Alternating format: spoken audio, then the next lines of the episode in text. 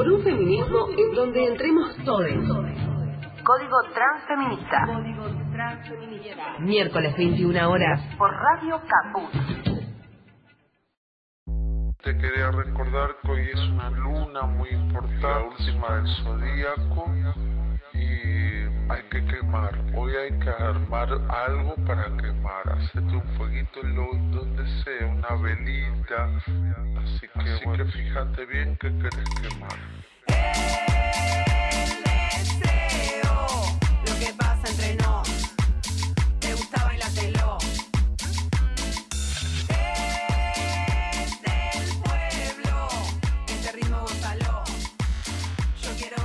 Paula Díaz de Arcaya es socióloga, poricultora, consultora en crianza, muy importante, este, hay un paréntesis acá que quiero hacer con el feminismo y la crianza. No nos va a dar el tema, no nos va a dar la hora para todo, pero bueno, yo lo voy a, lo voy a dejar anotado. Eh, tiene un posgrado en políticas públicas y en comunicación de las organizaciones. Se dedicó toda la vida a escribir y bueno, cuando fue madre se transformó eh, también en puericultora, eh, mirando la lactancia y la maternidad desde el deseo y no desde el mandato. Así que tenemos para hacer dulce de leche acá. No nos va a alcanzar una hora para todo lo que tenemos ganas de charlar, pero lo vamos a intentar. No, no creo que nos dé, no creo que nos dé. Arranca nomás. Podemos hablar de todo. Todos los temas están eh, muy relacionados, ¿sí? Sí. Maternidad, feminismo, mandato, género. Bueno, hay muchos temas que están imbricados, están relacionados necesariamente, ¿no? Sí, sí, sí, sí, tal cual. El feminismo logra eso, que es que todo tenga que ver con todo, ¿no? Eh, y que al final de las charlas siempre querramos salir a la calle y a- derrumbar todo y volverlo a armar, pero bueno, no se puede. todo. Mira, vos decís algo ahí, entre todo, cuando te contactaste conmigo eh, a través de, una mujer eh, maravillosa como Aldana, este, empezamos, siempre empezamos a, preguntarnos qué quiere saber la otra persona. Y hablaste del, feminismo como del movimiento, ¿no? Y de querer romper todo. Y yo creo, pensando y hablando eh, sobre el feminismo transo- transobviante y demás, pensaba que es necesario que entendamos que los movimientos no son homogéneos y que tienen vida propia y es imposible pensarlos como que los podemos manejar. Y al interior de esos movimientos se va a ir colando gente que va encontrando posicionamientos que no necesariamente son el pensamiento que nos representa. Ahora también me pe- preguntaba, cuando hablamos del feminismo transodiante, ¿cómo es posible que exista esta vertiente dentro de pensamientos este, tan eh, rompe cadenas como es el feminismo, ¿no? Claro, sí. Eh, que, pro- que en realidad lo que estamos proponiendo es eh, más amor, si se quiere, en una cosa así más naif, ¿no? Eh, y bueno, es increíble, pero esto es así, los movimientos son heterogéneos y hay un feminismo eh, para un ala más conservadora, si se quiere, y ahí es donde me entra la contradicción, ¿no? Porque el feminismo, si hay algo que quiere, es, un, es eh, va hacia adelante, va a romper, no quiere conservar, ¿sí? Quiere romper. ¿sí? Bueno, pero romper. yo creo que Sí. ahí eh, me pasó como el otro día, no sé si la conoces a la filósofa Sara Benaventos, y el otro día la entrevisté a ella y eh, hablamos de- del tema del, femi- del feminismo de la igualdad, ¿no? Y justamente de, de la problemática que esto representa, porque el feminismo de la igualdad lo que quiere es igualdar los derechos, igualdar los privilegios de los varones, no decir, che, no, cortemos con esto y todos tengamos los mismos derechos y los mismos privilegios, todos, no. Eh, eh, igualar, qué sé yo, eh, mismas condiciones para que todo siga reproduciéndose en este sistema heterosis binario patriarcal de la misma manera, porque creo que también ahí reside un poco el problema con el feminismo de la igualdad, ¿no? Que no deconstruye de raíz las cosas. Exacto, y además decís algo ahí que me parece re interesante, que pareciera que el, el patriarcado o las condiciones actuales van solo en contra de las mujeres o perjudican solo a las mujeres, que es una idea totalmente errada, porque el patriarcado tiene consecuencias sobre todos, Claro. ¿sí? no sobre las mujeres, determinando conductas, esperando, eh, mm, enjuiciando actitudes esperables de todos, ¿no? Claro. Me parece que ahí está un poco esto del lo que hace contradicción eh, con el feminismo de, de la igualdad. Justamente, poco también cuando hablaste surgió la, la noticia esta de la, de la autora de- del libro de Harry Potter, que es una mina que tiene una penetración en la juventud espectacular, porque fue una saga que, que penetró este, tremendamente y hace unas declaraciones tan este, transfóbicas, digamos, respecto, eh, bueno, yo me fui metiendo en todas estas cuestiones de género y, en teoría de género que no sabía nada, porque mi formación como socióloga, no sé ahora y si habrá este, una rama para elegir, uno eh, eh, puede eh, en la formación elegir hacia dónde ir y entiendo que hoy, yo me formé hace más de 20 años, este, la teoría de género debe estar como eh, una de las ramas posibles para elegir y yo me vi interpelada por el movimiento que estaba sucediendo y me di cuenta que no manejaba ningún concepto, es decir, me tuve que poner a estudiar y saber qué es, eh, no sé, transgénero, transexual, travesti, Sí, sí. eh, cisgénero, eh, y no podemos pedir, y ahí entra también el lenguaje, esto es forzado para mí, que pasé los 40, ¿sí? que lo tengo que me tengo que deconstruir, que me tengo que eh, resetear, no lo que siento cuando percibo, pero sí cuando nombro. ¿sí?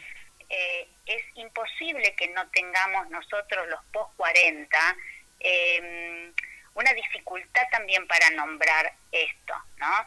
Y lo que hace esta Rowling es expresarse directamente en, en, en una agresión y concibiendo a la persona a la cual se refiere, concibiéndola desde solo desde su aspecto biológico, ¿cierto? Una persona trans concibiéndola desde su aspecto biológico. Sí. Eh, bueno, eh, se armó todo un, un, un revuelo y, y el protagonista también se la, la interpeló a ella, yendo por el lado de- del amor y demás. Pero digo, es muy difícil este este cambio. Estamos en un quiebre de paradigma que yo pienso que es indetenible para los jóvenes, pues me doy cuenta en mis hijos que hablan y hablan incorporándolo a esto. Nosotros estamos eh, forzándonos, pero bien, estamos forzándonos bien.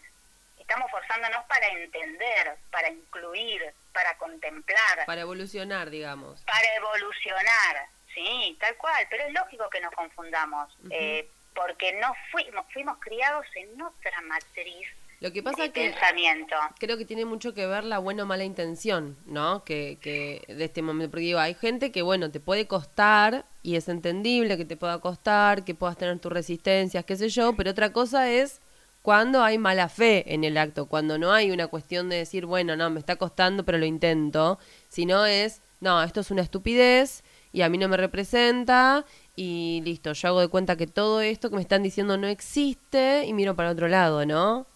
Totalmente. Eso pensaba justamente cuando cuando leía esto del- de, la autora y cuando me pensaba a mí misma eh, con, con esta dificultad en nombrar las cosas y cuando analizamos el lenguaje, digamos, o el lenguaje inclusivo o cualquier otro cambio que analicemos. Y la intencionalidad es todo, ¿sí? Eh, difícilmente mi vieja puede incorporar qué es, ¿no? Cisgénero, transgénero, pero el posicionamiento que ella pueda pensar o cómo hoy una mina de 80 años mira a su nieto y concibe las elecciones de sus nietos, bueno, ahí sí hay un cambio de paradigma que lo podemos ver, que difícilmente lo pueda plasmar en el lenguaje. ¿Me explico lo que digo? Claro. Pero sí, yo creo que hay un cambio de, de mirada, este, incluso de gente más grande respecto a, las generaciones venideras que a mí me tienen, pero yo veo a, a los a jóvenes y, me fascina toda la movida que han hecho, este, que es impresionante en todo sentido, desde la lucha por el aborto, legal, seguro y gratuito, desde la, la cosmovisión, desde cómo ven a sus pares, eh, que es fenomenal. La juventud es, es fenomenal, maravillosa. Promete, Eh. promete un montón. yo lo veo con mis sobrinas y me pasa igual, me emociono porque digo, si yo hubiera tenido la cabeza que tiene esta criatura a los 13 años, por favor, ¿dónde estaría?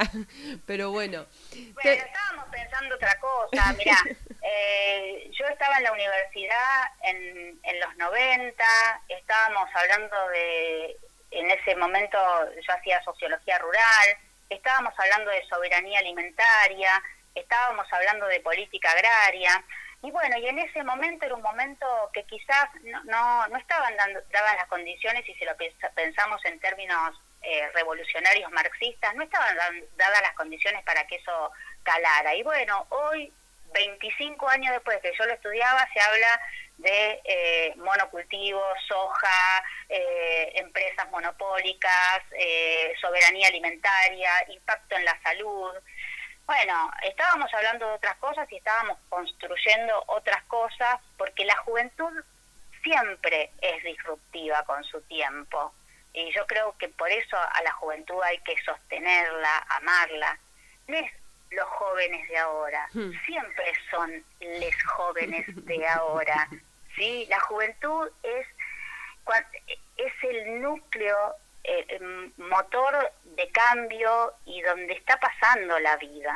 ¿sí? Por eso hay que respetarla mucho, cuidarla. ¿sí? Sí. este nada estábamos hablando de otras cosas y hoy también se dan cambios eh, a, a nivel mundial digamos y, y saltan eh, casos y, y, eh, ni una menos la mirada de la mujer el rol dónde está el, el feminismo también se interpela a sí mismo eh, en a qué lugar llegó la mujer y si este lugar al que llegó era el que nos está conviniendo o no. Pero está bien eso, porque no...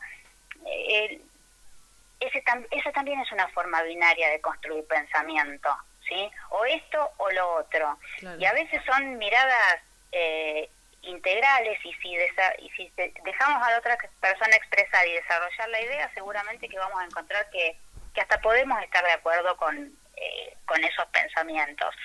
Eh, en Argentina se han hecho a nivel de género la ley de identidad de género, la ley de matrimonio igualitario, cosas eh, que, que son impensadas, eran impensadas en otro momento, Claro. y que constituyen o que son la resultante de un movimiento, este, eh, digamos, de- en el que están dadas las condiciones. No hay una revolución, en esto sí, eh, el, el pensamiento marxista, el materialismo histórico nos va a recorrer en todo. Eh, yo no puedo hacer venir acá y digo, mira, hago la revolución. No, hay condiciones que empiezan a darse, que posibilitan tales acciones y que esas acciones posibilitan tales cambios. Entonces nosotras en los 90 estábamos hablando de otra cosa. ¿sí? Yo tengo una pregunta, ¿no? Con respecto a esto que decís, me hace, me surge esta pregunta de decir, bueno, ¿por qué crees que, que esta, si se quiere, ¿no? Hablan de cuarta ola, esta cuarta ola feminista se da justamente con eh, los centennials, ¿no? ¿Tiene que ver, capaz, esta, esta, esta generación que está eh, constituida, que está chipeada de otra manera? Que, se, que, que es una generación que se pregunta todo, que todo lo cuestiona, que hay una inconformidad constante con la realidad. ¿Tiene que ver o no? O, simplemente era algo que iba a decantar con el tiempo? Para vos, ¿qué es lo que más tiene que ver con, con que se haya dado eh, toda esta batería de condiciones para que hoy estemos hablando de este cambio de paradigma tan grande que hay? No tengo la respuesta, pero voy a intentar una pensando en que el conocimiento y las luchas se dan por capas. Cuando nosotros vamos a, a, estudiar los procesos sociales del pasado, estamos hablando de 50 años, de 100 años, ¿sí? algunos procesos en, en más corto tiempo, pero eh, 15 años, no sé, guerra civil española, no sé, pienso en, en esos procesos, revolución industrial, no son procesos de un año, ¿me explico? Claro. Revolu- revolución eh, rusa, no son procesos de un año, son procesos que se van eh, anclando primero en estructuras anterior, en estructuras sociales hostiles anteriores, como puede ser la Rusia zarista, ¿eh? la, Rusia, la Rusia presoviética. Eh, entonces, eh, creo que sí viene un momento de mucha opresión, eh, de mucha opresión de las mujeres, y viene un momento también de eh, un modo de comunicación y de instantaneidad que no ha sido eh, no ha sido visto nunca Claro. en la humanidad, ¿sí? Entonces, e- este estos pibes eh, eh, estudian por el teléfono, tienen la cosa instantánea por el teléfono, tienen eh, sus relaciones son de pares y muy eh, de mucha libertad, ¿sí? Y vamos a ver que no se que no se hagan daño ellos mismos, qué sé yo, eso lo veremos lo veremos ex post, pero Sí. creo que tiene relación un poco las características de los procesos sociales que son en capas y que son este y que se montan uno sobre el otro y hay trabajo de muchas feministas muy anteriores, Claro. ¿sí? Sí. Desde las sufragistas que las podemos considerar porque también hicieron un movimiento para, ¿sí? Eh, y que se, y que se pensaron a sí mismas en ese contexto de no poder acceder a. Eh, por eso el- cuando analizamos, no solo cuando pertenecemos a los movimientos, sino que cuando los analizamos, también tenemos que ser moderadas, moderades, ¿sí? Porque es esa inscripción de alguien en un movimiento tiene que ver con el contexto, y, o sea, Claro. las, sufra- las sufragistas, y bueno, loca, a ver, eh, era para poder tener un derecho civil como quien te, te va a, a gobernar, ¿no? Entonces, no es que tenía una mirada limitada, sino que se inscribe, ¿no? Su, su, su movimiento se inscribe en su tiempo.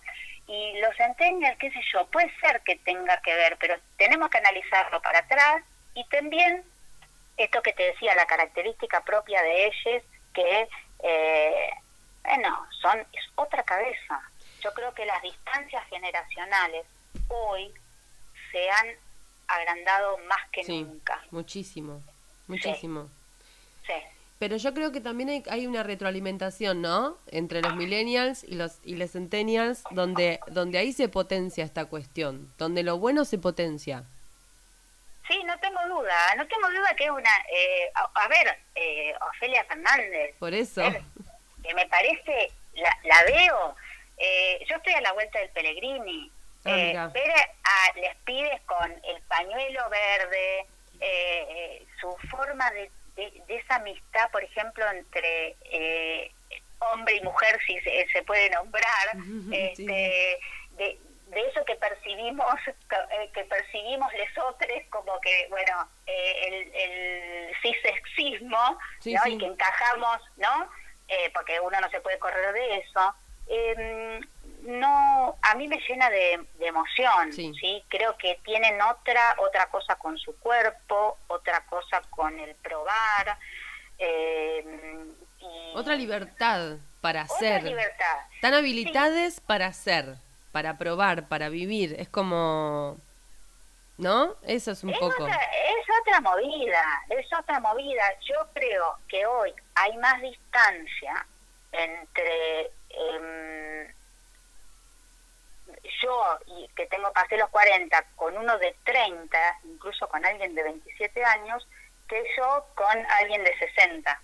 ¿sí? La distancia es enorme, enorme. Bueno, estás Eh, hablando con alguien de 29 y no tenés tanta distancia, así que no, tengo una, si nos ponemos tenemos una distancia enorme, eh, tenemos una distancia enorme, enorme, enorme. Yo esto lo tuve que ir a, a aprender, claro. a estudiar, a leer. Che, a ver quién es, bueno, Paul Preciado, a ver, bueno, buenísimo. A ver, la contrasexualidad, bien, bárbaro.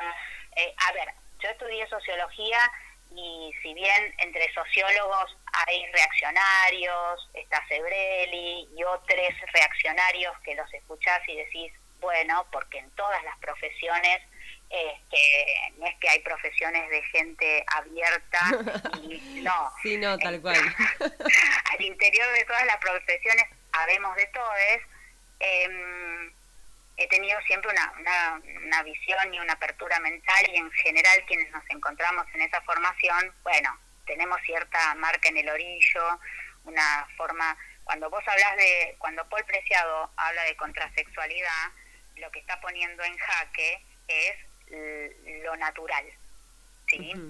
Y el, el eje de, de mi carrera, de, de mi formación, es una lucha contra la naturalización de las estructuras sociales, que no son naturales, ¿sí? eh, son con- resultado de contingencias de elecciones, ¿sí? El orden económico, el orden social que tenemos es este, pero podría ser otro. Entonces, eh, uno ya viene con una cosa. Yo simplemente fui a buscarlo, hice cursos. Sí, Primero tiene que haber, cuenta- eh, digamos, algo, algo dentro tuyo que te llame a eso, ¿no? Y sí, sí. Yo justamente una de las preguntas que les hago a todas las personas que entrevisto es esta, es cómo interpela el patriarcado, ¿no? Eh, lo que vos haces o lo que vos estudiaste o lo que vos te dedicaste, ¿no? Digo, hay una sociología machista, hay una sociología feminista, ¿Es- hay existen estas dos vertientes. Sí, absolutamente, pero por esto que te decía. Pero, Claro. A ver, es, eh, el ser humano tiene... El, el- el universo, la vida, se presenta como caótica, ¿no es cierto? Sí, y necesitamos orden. Y el orden, ahí aparece el conocimiento, aparece la necesidad de codificar, aparece la necesidad de etiquetar, ¿sí? Porque son como tranquilidades, comillas, que esto le da al ser humano. Bueno, esto lo- esta caja la pongo acá y es esto. claro. Lo mismo sucede también con las profesiones y uno puede contarse a sí mismo ese cuento que es mentira. Por eso te digo, entre sociólogos y filósofos está eh, Kovadlov, está eh, Sebrelli, está, eh, bueno, eh, el hijo de, de, de León, que lo tuve como docente marxista, y su hijo, bueno, eh, ahora no me sale el, el apellido, pero un gran marxista nacional, y bueno, y, y es filósofo y es de la derecha de, de la derecha. Qué ¿no? loco, ¿no? Y, Sí. y su papá fue docente mío, eh, especialista en teoría marxista. Y bueno, hay que pensar también que eh, los, los conocimientos, la- la- hay posicionamiento ideológico al interior de todas las eh, de todas las disciplinas. Y hay sobredeterminación, ¿no? Como, como en los movimientos que decías. Es como está todo muy sobredeterminado. Y es cada vez más difícil etiquetar, o cada vez hay más etiquetas, ¿no? A ver, para. Solo la, la etiqueta sirve mucho para dejarnos tranquilos y decir, bueno, este sociólogo, este zurdito, Claro. ponele, Sí. ¿no? Entonces decimos, bueno, este sociólogo es zurdito, pero bueno, del otro lado tenés eh, sociólogos de recontra derecha que sostienen ese pensamiento y que construyen teoría y que eh, son recontra demandados y, y- y queridos y requeridos. Y después hay, eh, en base a la, a la cosmovisión que uno tiene y a la ideología con la que más se representa, es probable que utilice esas variables eh, siempre, no sé, yo ha- haciendo análisis también desde el marxismo, que las utilice para analizar otros escenarios. Pero ciertamente que hay un análisis este, sociológico desde el feminismo, quien se posiciona en ese lugar o contrapatriarcal, sin lugar a dudas, sí, sin lugar a dudas, porque hay un ejercicio de la medicina, que eh, puede haber un profesional de la medicina que se erige este, como contrapatriarcal. Sí, al interior de todas las disciplinas está la posibilidad de desmarcarte ¿sí? de una posición y de sentar la tuya en pos de lo que entendés es un eh, bien para la sociedad. Eh, no sé, un- una médica o un médico que argumente objeción de conciencia para practicarle un aborto a una niña abusada y una médica que dice yo acá estoy sí entonces ahí en esa práctica sí se está poniendo en juego eh, lo que se cree o lo- se está plasmando lo que se piensa que es un bien común para la sociedad ¿sí? Claro. Eh, sí, en todo, todo, todos los profesionales van a, a- algunos no tienen escrúpulos, o sea, tienen estas convicciones, pero si le das, no pueden cambiar como Groucho Marx, ya la pueden cambiar por otras. Pero, Todos tenemos nuestro propio pre- eh, nuestro precio, yo creo. Ya a esta altura de mi vida creo que todo el mundo tiene su precio. No, no lo creo, ¿sabes que no? ¿Vos no lo decís que creo. no? No, no lo creo, no lo creo, mira, eso me- no lo creo para nada. Qué No. bueno. Bueno, yo soy medio No. negativa, soy medio pesimista yo. No, No, lo creo, no lo creo. Eh, es- estos jóvenes, te puedo asegurar que no tienen precio. No, no tienen precio. Eh, te lo puedo asegurar.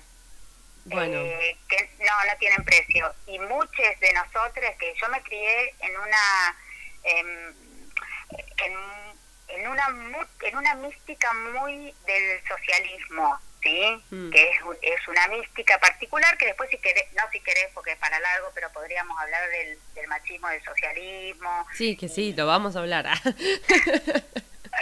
y todo eso. Pero me crié en una mística de la revolución rusa, en la mística de la revolución cubana, que también podemos hablar de machismo. Igual la revolución cubana, las mujeres fueron un, este, eh, centrales en la revolución cubana. Pero eh, y hace poco le hacía escuchar a mis hijas a, a Silvio Rodríguez para que yo creo que algo le quede, una semilla de eso, que mi compañero me dice, eso no se va a escuchar más, Paula. Este, y bueno, yo para que, que les quede, aunque sea que escuchen el necio, y es esto, cuando hay esa, esa, esa mística, esa, ese convencimiento, no, no tenés precio. Y hay un montón de gente que no tiene precio. Estoy, pero, ¿Y cómo se explican personajes como la nata, por ejemplo? uy, que me tirás un tema que me encanta.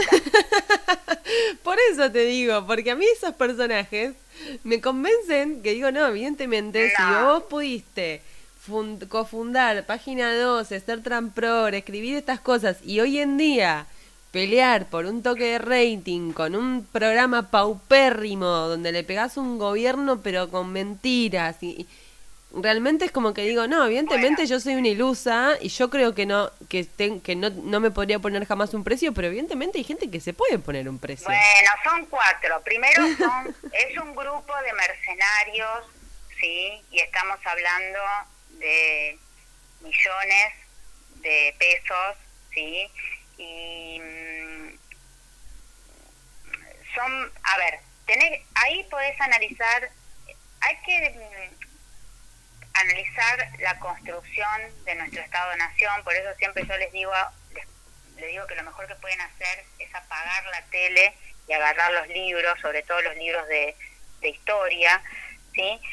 Y pensar cómo se construyó nuestro país, pensar el rol que tienen las élites locales, pensar el rol de las élites extranjeras en relación con las élites locales, pensar el proceso extranjerizante que siempre eh, tuvieron eh, quienes no han sido peronistas o radicales sacando esta última camada de radicales que realmente no le hacen honor a, no bueno eh, entonces e- estas estos personajes como yo creo que la nata ha tenido algo hablando en serio lo que voy a decir ha tenido una un proceso personal eh, no soy psicóloga, pero estoy segura que el tipo ha tenido algo del aspecto personal, más allá de, de- del dinero que cobre.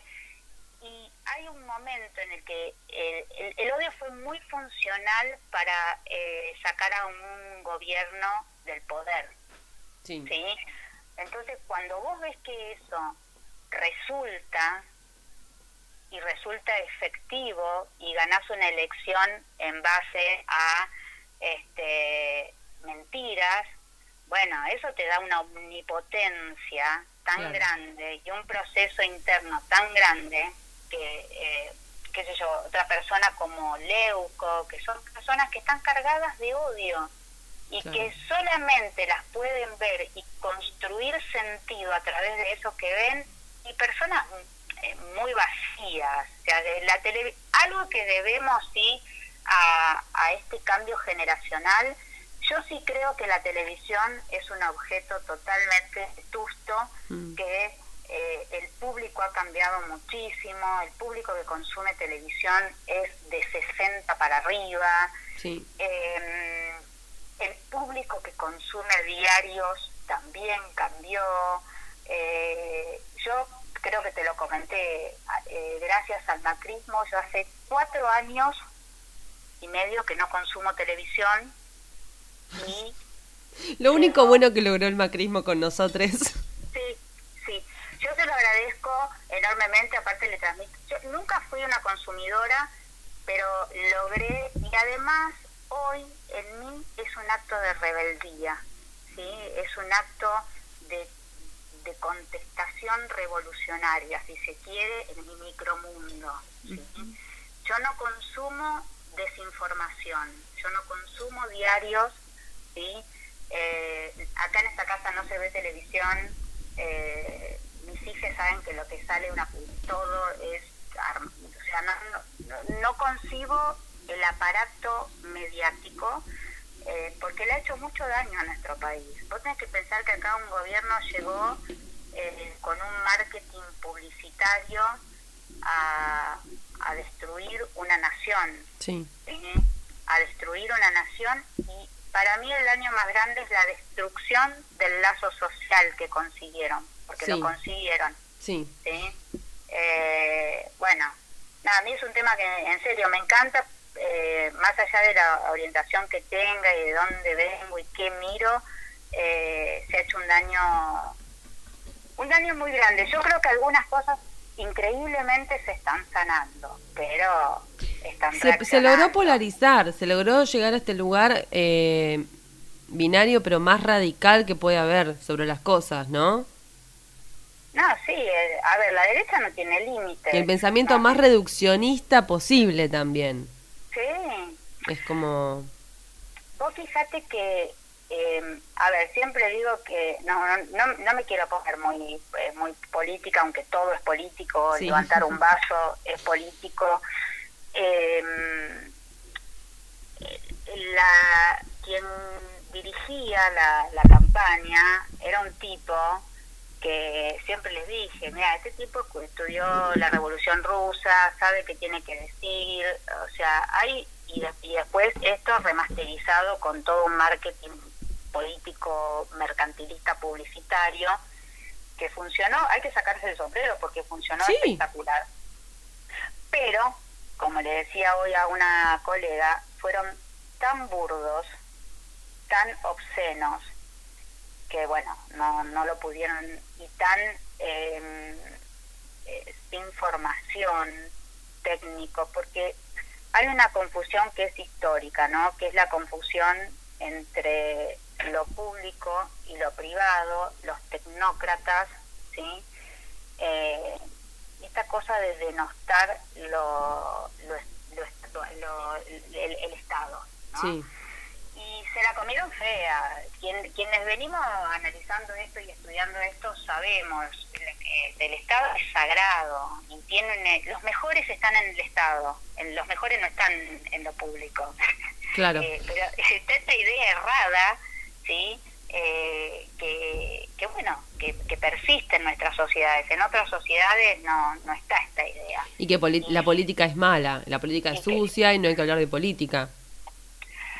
Bueno, pero bueno, que es esto para hablar largo, todo es político y yo creo que la política me parece que pedirle a la, peli- a la que la política o quienes ejercen la política sean asépticos es pedirles a los seres humanos que seamos asépticos. Hoy tenía una discusión con una amiga economista, ¿no?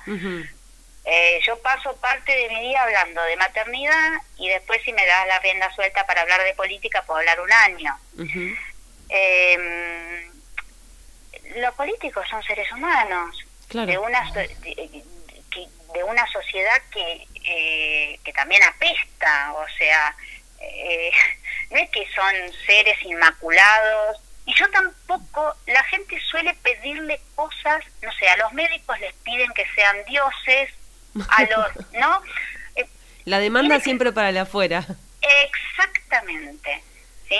Pero si analizamos y saquemos el aspecto nacional, analicemos cómo es el ser humano, ¿sí? Cómo los grandes pensadores, eh, Rousseau, Locke, Montesquieu, Hobbes, ¿no? Eso está, creo que se da en el colegio también, ¿no? O, o solo en la universidad, no sé, pero se ve eso, en algún momento en el secundario se ve, ¿sí? Eh, son los análisis iniciales que se empiezan a pensar, bueno, a ver qué pasa, cómo se construye una nación, qué pasa con los seres humanos, qué pasa con las normas, por qué al ser humano hay que constreñirlo. O sea, hay preguntas básicas que me parece que cuando se analiza no se tienen en cuenta. Eh, de hecho, Hobbes, el hombre, lobo del hombre. A ver, el hombre eh, tiene sus, eh, sus egoísmos, sus... Eh, que, que, ¿Cómo vivimos en sociedad? Porque muchas de esas cosas empiezan a estar sofrenadas, porque aparece la cultura, porque aparecen las normas, porque aparece la institucionalidad que me que me encuadra, que me constriñe. Claro. ¿Y, ¿Y por qué es necesario que aparezca eso? Y bueno, porque tenemos condiciones los humanos que bueno, que nos hacen que yo podría ir a un lugar donde empieza el derecho del otro. Y ahí nace el derecho. Entonces me parece que hay como una mirada naif para analizar no solo a los políticos, sino a la propia experiencia, ¿entendés? Claro. Y a mí eso es lo que me causa gracia. Porque si vos analizás a tu propia experiencia, a los propios que te rodean, eh, bueno, podés encontrar respuestas, ¿no es cierto? eh, no sé, a veces es, es, gracioso como, como, bueno, cómo se construye, qué sé yo, y no nos podemos pelear con eso. Es así, yo creo que, que igualmente Argentina eh, es un país maravilloso que hemos... Eh, hemos logrado la epopeya de sacar al macrismo, así que imagínate. es un montón. Pero yo voy, no, me, me, dejaste pensando en esto de construir al otro siempre como una amenaza para UNE. Eh, mm. Y que también pasa dentro de los movimientos, que lo hablábamos también un poco antes, y que hablaste justamente de esto del, del tema de los feminismos, de distintos tiempos de, de, movimientos feministas, del marxismo, y de eh, estas campañas marketineras, ¿no? Que no solo las hace el macrismo, que hay feminismos que también las hacen, porque hay un feminismo cool hoy en día. Hay un feminismo reglamentarista, un feminismo que dice empoderate, mostra el culo, y un feminismo que te dice eh, sí, porque la verdad es que ser trabajadora sexual es lo más empoderante que te va a pasar. Es muy difícil que las nuevas generaciones quizás no caigan en esos eh, discursos tan marketineros, ¿no? Que, y, y, que para mí tienen un paralelo muy grande con la posverdad. Eh. ¿No? De esto de, bueno, no, pero la libertad eh, es como que te venden que, que, hay cuestiones como subrogar tu vientre, como prostituir tu cuerpo, que tienen que ver con, con una cuestión empoderante y de libertad cuando, si vas a la teoría, va totalmente en contra de la raíz y la esencia de lo que el feminismo, por lo menos el feminismo de la disidencia o, o algún tipo de feminismo particular, eh, es lo que promulga. Es como... Es muy complejo, ¿no? Eh, hoy en día analizar toda esta actualidad que hay con los movimientos y con toda con todos estos corrimientos que está viendo, porque hay corrimientos que, que no van a ningún lugar nuevo en realidad, que, que están como maquillando, están usando eufemismos para nombrar lo mismo de siempre, pero de otra manera más bonita. A ver, Nati, para. Yo creo, y sabes, soy abolicionista, ¿sí? Eh, te lo he dicho, que no nos podemos pelear con eso. Yo sé que va a ser incómodo esto y no sé la, la gente que te sigue, pero que no lo podemos evitar a eso. Sí, vamos, no, yo no me puedo pelear, me puedo pelear, quiero decir, voy a discutir ideológicamente, sí, siempre voy a sentar mi posición, voy a decir por qué abolicionismo sí, por qué reglamentarismo no, voy a decir yo. Lo de la españolización, si nos, si nos ponemos bien técnicos con las palabras, eh, bueno, empezamos a estar en un borde donde pararnos, ¿no? Uh -huh. Que ahora si querés te, te, te lo, lo, lo, explico lo, cómo lo concibo.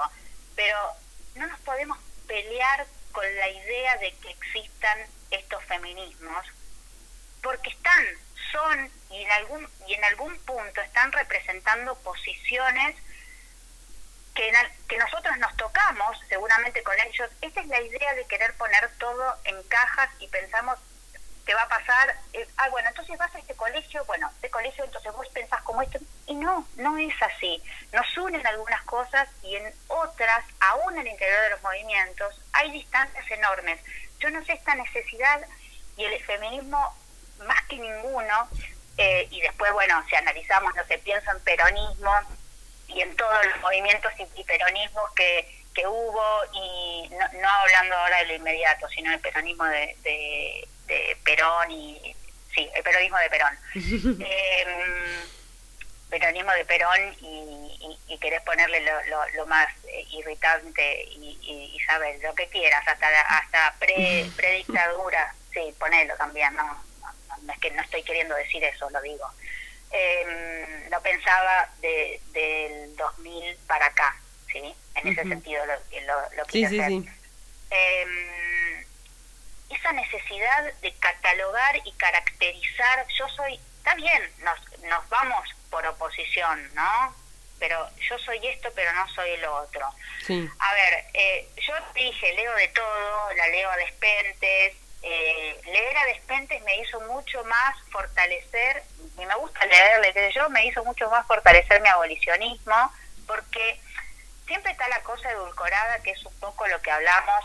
Sí, te suena, ay, che, reglamentarismo de, lo, del trabajo, de la trabajadora o de los trabajadores sexuales, bárbaro, despenalización, bárbaro, te suena todo bárbaro. Ahora, si vos tomás, decís, che, a ver, eh, ¿dónde, ¿cuál es la base de la elección de esto? ¿no? A eso quería llegar, sí. ¿No? ¿Desde qué lugar? Eh, Desde supuestamente la libre elección. ¿Cómo se construye esa libre elección y ese deseo es el problema? O lo que hay que problematizar en realidad, ¿no? Pero totalmente, porque esa es la pavada más grande de que se puede haber dicho, ¿no? La libre elección. Vamos a, a contextualizar, yo ah, soy hago humor, pero digo, em, de, de 100 trabajadores sexuales, ¿sí? ¿Cuántos? ti- pu- En serio, en serio pensemos, ¿dónde puede haber? Y además, una cosa es la construcción del deseo, ¿sí? Yo construyo el deseo porque hago esto o yo hago esto porque lo deseo. ¿Se entiende? Muchas, muchos de esos trabajadores sexuales se han encontrado en esa situación por carencias económicas, por falta de elección, y luego sí puedo ubicar mi deseo allí, a donde he llegado casi como una defensa eh, de supervivencia. ¿Se entiende lo que digo? Ujú. Es que Pero- yo creo que el deseo, a ver, ayer leí a una compañera que hablaba del tema de cómo se construye el deseo materno, es lo mismo, es lo mismo. ¿Cómo construyo yo mi deseo materno, no? ¿Qué, qué fue lo que a mí me hizo pensar que iba a ser de una manera y después me encontré con que era de otra? Digo, no hay libre elección en nada. Para empezar creo que hay que arrancar ahí, que no hay libre elección en nada en la vida. Es como todo está ver, interpelado bueno. por subjetividades y por experiencia, o sea, es como pero está más, más eh, eh, ser menos optimista que yo. ¿no? A ver, no, no pensemos en... yo- Con respecto a esto, sí que quiero terminar la idea Sí, perdón. que detrás, detrás del ejercicio de la prostitución, y no me pongo ni, no- ni moralista ni nada, quieren reglamentar, menefrega, o sea, reglamenten, pero pensemos que detrás del ejercicio de la prostitución, ¿sí? Hay una sociedad que recluta mujeres y niñas de manera sistemática en el mundo, ¿sí? Para el ejercicio de la prostitución, ¿sí? Está hablando de que eso nos pertenece a todos, está hablando de que hay padres de familia que consumen prostitución, ¿sí? con mujeres que no desean estar ahí, ¿sí? Entonces, las ideas abolicionistas lindan con la naturalización de todas estas cosas, porque no podemos pensar que hay deseo y libre elección. ¿Querés que haya en algunos? Bárbaro. ¿Querés que hay un grupo de reglamenta reglamentalo? No sé, no, no, no te lo voy a impedir, pero de- a la prostitución, al ejercicio de la prostitución, te subyacen cosas tremendas. La vida media de las personas trabajadoras sexuales, las enfermedades que tienen, las enfermedades psicológicas, el reclutamiento de personas. Es decir, es un tema muy heavy, Sí. muy heavy. Que no se puede tomar a la ligera, me parece, ¿no? No, No, no se debería, no. me parece, tomar a la ligera. Habría que realmente problematizar y profundizar muchísimo más que, por eso digo, que este discurso de es reempoderante y ya está, listo. Mi cuerpo, mi decisión y ya está. No, pará.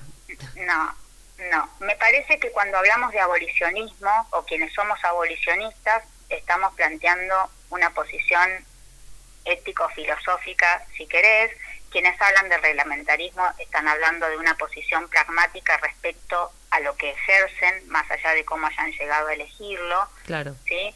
Y eh, la despenalización también tiene una visión de, si se quiere, la despenalización eh, es como no castigar al último eslabón de una cadena, y si se quiere, la despenalización, eh, estoy de acuerdo, me explico lo que digo, pero son tres conceptos que habría que analizarlos de forma separada porque no están hablando de lo mismo. Y yendo a la construcción del deseo materno, ¿qué dijo tu amiga? Porque, a ver, em, hay una idea de que todos pertenecemos a la sociedad de nuestro tiempo, ¿sí?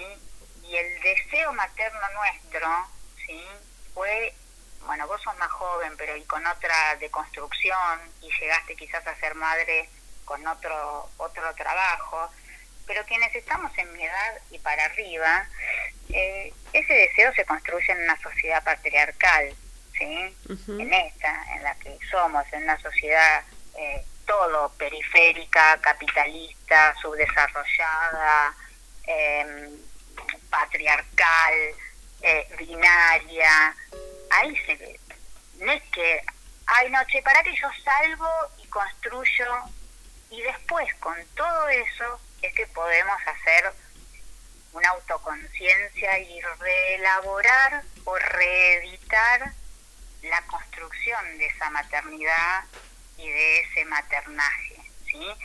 Pero, y ahí es donde yo le saco ese determinismo que por ahí le, le quisiste imprimir. Hay una posibilidad de, de reeditar, como te decía, ese, esa posición y bueno, y de construir otra, otra ¿no? Ujú. Eh, si no, no hay salida y yo creo que el, el motor de cambio de las sociedades son, eh, son deseos individuales que encuentran eh, un acicate en el deseo colectivo, en los movimientos. Eh, Qué lindo lo que decís. Personal. Sí, no, si no, escúchame, ¿qué hacemos? Yo me metí a, a ser poricultora em, después de ser de madre y, y de encon- si no habría si no no habría posibilidad de cambio Claro. sí, Sí. Eh, y, y la posibilidad de cambio está y por eso estos pibes están cambiando sí Eh, bueno porque hay posibilidad de cambio la idea está quizás o lo que yo me pregunto es que cuando también cuando hablamos de, de la lactancia por mandato ahora todo es mandato sí Sí. bueno, entonces, está bien, cuando estamos en la ruptura de paradigmas, es lógico que ese quiebre sea forzado en el buen sentido y sea eh, como que te vayas al pasto, digamos. Que todo, pues, que todo sea puesto en duda, digamos. Exacto, y está bien, está bien. Pero ojo, porque después resulta que hay maternidad. Ah, no, mi maternidad sí, ¿eh? Mira que yo me deconstruí, me deconstruí, ¿estás bien? Me deconstruye, no, me deconstruí, está bien. Eh, mira que yo, sí, y la mía es deseada, ¿eh? Y, ¿sí? No, y la de esta es demandar. Digo, no es tan así, es un complejo que se va articulando. Lo mismo cuando aparece este no deseo, ¿sí? O ese no deseo de ser madre o ese no deseo de amamantar. Que puede estar y es recontralícito. Pero también lo podemos analizar ese no deseo a la luz del patriarcado. No, no, eso es lo que digo que el árbol no nos impida ver el bosque, porque ese no deseo materno también puede construirse, ¿sí? Mm. en el caldo del patriarcado. No siempre el no deseo es, bueno, después aparecen las esencialistas. Digo, No siempre el no deseo es el no deseo, sino a veces es el no por el no mismo, por revelarme ante las cosas, digamos. No, digo que ese no deseo también puede, eh, no ese mucho el no deseo materno o eh, yo creo que el punto tiene que ver qué pasa en el interior de cada uno con cómo la- el nivel de conciencia que tiene con aquello que desee, que cada uno desee y haga lo que quiera. Pero a veces en esta discusión eh, se pone como que el, el no deseo materno o el no deseo mm, no deseo de amamantar, tomarlo como un bastión del feminismo. En ese sentido te lo dije. Ah, sí, sí. Pe- Pero ojo que esto también se construye como la resultante del patriarcado, ese no deseo. Digo, habría que ver el caso, ¿sí? Y dejar que cada uno haga lo que quiera, digamos, ¿no? La libertad es de los libres, pero... eh, y el deseo se construye por múltiples variables, la propia historia personal, la propia historia psíquica, la propia vivencia, la sociedad de su tiempo. Es complejo, Claro. es complejo eh, saber, pero Bueno, al final no hablamos, para, no hablamos nada, ya pasó la hora y no hablamos casi nada, o sí, hablamos de todo, de lo que habíamos dicho que íbamos a hablar, así que yo te voy a tener que volver a llamarlo, lamento un montón por vos, pero nos quedó mucho en el tintero. No, bueno, ¿qué querés hablar? Mujeres, cuerpo, acumulación originaria. No, la maternidad, a ver, eh, sí, digamos, siempre está bueno ver eh, motor de cambio. Y motores de cambio, sociedades más igualitarias, más justas, ¿sí? Sociedades que, que integren, no que excluyan, ¿sí? Que abracen la diferencia, que abracen las elecciones, que no entiendan que existen únicas formas de elegir, ni de criar, ni de maternar, ni de alimentar, ¿sí? Me parece que tiene que ver con eso, con el los, con los totalitarismos fueron, ¿sí? Claro. En, en todo. Los ¿sí? fundamentalismos, digamos. Fundamen- y sí, los, funda- los fundamentalismos de nada. A mí cuando me preguntan, ¿vos sos fundamentalista de la teta? No, yo soy fundamentalista del deseo que quiere la mamá que me viene a ver. Claro. O sea, yo trabajo sobre deseos de mujeres, ¿sí? No sobre mi deseo. ¿sí? Claro. Eh, me parece que la cosa va, va por ahí, va por eh, mirarse más a uno mismo y resolver sus propias historias personales también. Y, bueno, vos tenés que pensar que a quien, a quien convoca Leuco o cualquiera de todos esos, es gente que primero tenés que pensar que si a vos te convoca tanto el odio, si el, si el odio para vos es convocante, bueno, nada, ahí, ahí para todo, la maternidad, la política, la lactancia, la crianza, la Claro. amistad, la vida, el mundo, la gente, la diversidad, el género, lo que quieras. Claro. Bueno, Eh, para, para bueno. reflexionar y quedarse pensando, esto último que dijiste me pareció muy interesante y justamente pensarlo en pandemia también me parece que está, está buenísimo. Bueno, yo te agradezco muchísimo, Paula, que me hayas dado esta hora eh, y me encantaría que sigamos charlando en otra oportunidad porque la verdad que realmente quedaron muchas cosas para charlar y que es, muy interesante verlo desde tu perspectiva e intercambiar también esta cuestión que decíamos, ¿no? Generacional también está buenísima.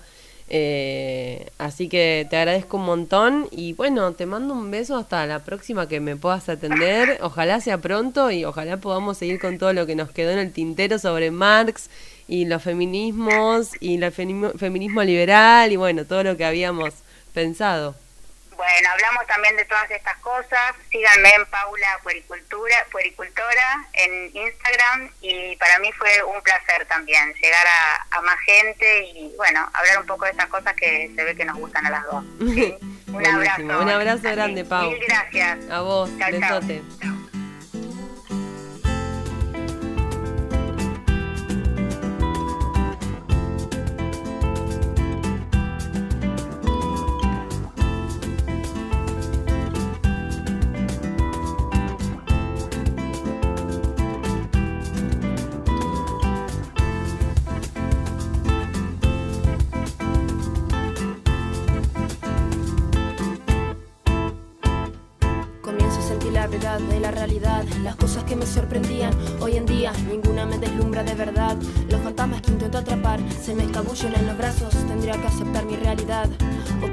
Los astros que tengan piedad.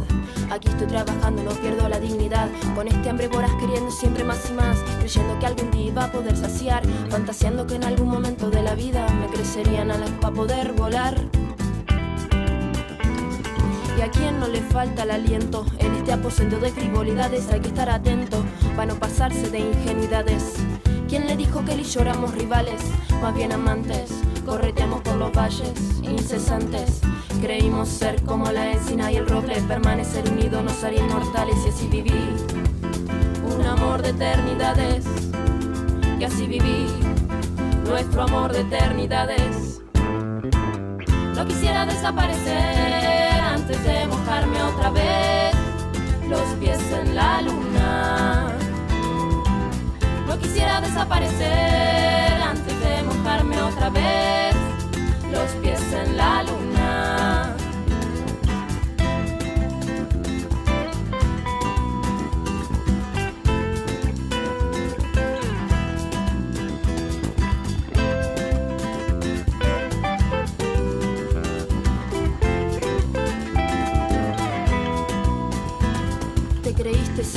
Sabiendo que lo lograrías. Sabía algo que no sabías. Vía vía se te pasó el tranvía. Otra vez estás luchando contra la deriva.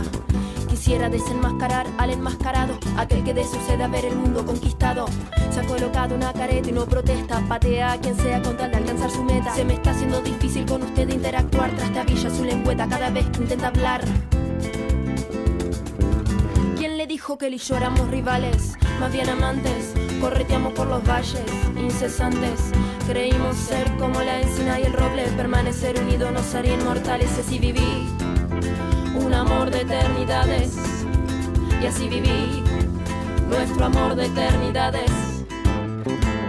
No quisiera desaparecer antes de mojarme otra vez los pies en la luna. No quisiera desaparecer antes de mojarme otra vez